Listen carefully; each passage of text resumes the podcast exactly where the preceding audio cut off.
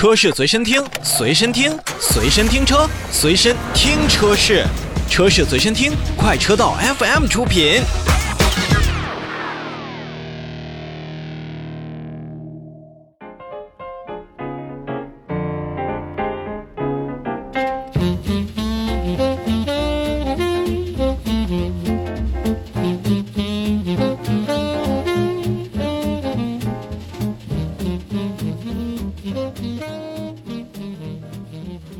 第十万辆理想 ONE 在理想汽车的常州基地下线，而这台车的下线也让理想 ONE 成为了单款单车突破十万辆生产的造车新势力的车型。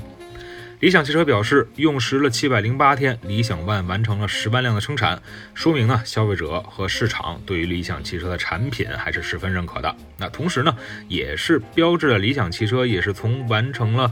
研发制造。销售服务和供应链体系的全链条能力，这样的一个验证。虽然网络世界对于理想车型呢有着各种各样的声音，但在街面上能够见到越来越多的理想 ONE 车型，也是一个不争的事实。先不说增程式是否是目前最主流的新能源方式，单说理想 ONE 车型在大面上能给家庭带来的舒适感和空间感，在三十万出头的价格区间之内。只能说，理想汽车对于消费者的需求真是有着十足的了解与把握。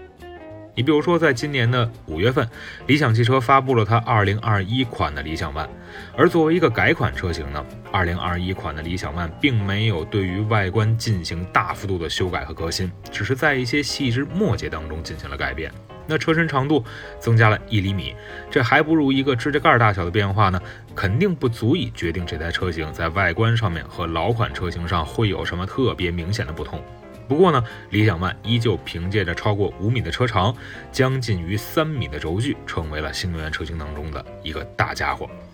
而咱们再细看呢，比如说在前脸设计上，新款的理想 ONE 车型呢，也是仅仅仅在前格栅进行了重新的设计。比如说，格栅的尺寸更大，而 LED 灯带呢也会显示的更加均匀。而在格栅左右的 L 型的前转向灯和低速转弯辅助灯，再加上新推出的双色二寸轮毂，通过重新设计后，都是呈现在了消费者的面前。现在我们知道呢，作为奶爸的专属车型，实际上呢，理想 ONE 一开始并没有走特别设计激进的一个路线。车身比较平直，比较宽大，那看起来呢就是一副任劳任怨的一个模样。整体来看呢，如果现在我们把理想 ONE 还是要放在一众中大型的 SUV 车型当中呢，它也属于一个非常主流的设计。反正从外观上看啊，就是虽然不出挑，但是也不会出错。而在内饰当中呢，确实也有很多的家庭用户对于理想 ONE 是赞不绝口的。确实，理想 ONE 在上市的初期就用了车内很多连屏，俘获了很多的家庭用户。那也被我身边购买理想 ONE 的朋友称之为“哄娃神器”。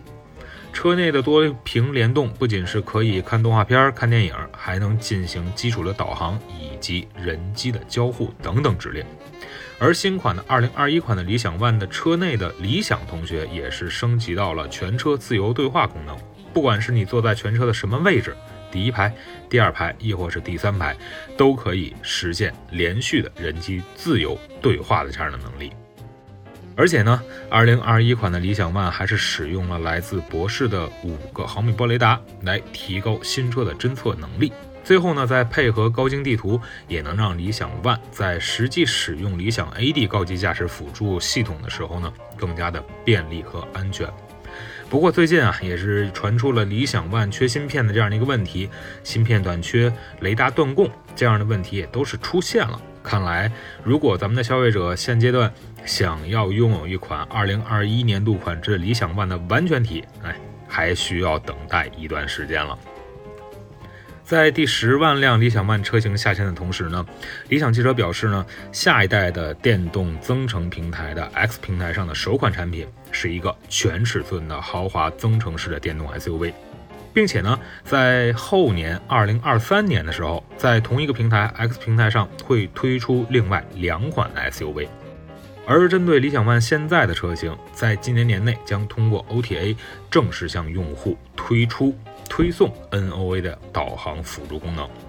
其实多说两句啊，作为目前只有单一车型的理想汽车，单凭理想 ONE 就迈入了十万台俱乐部，不仅是为自己在市场当中的占有率开了一个好头，也让我们对其研发新产品这样的一个工作这样的一个过程有了更多的一个期许。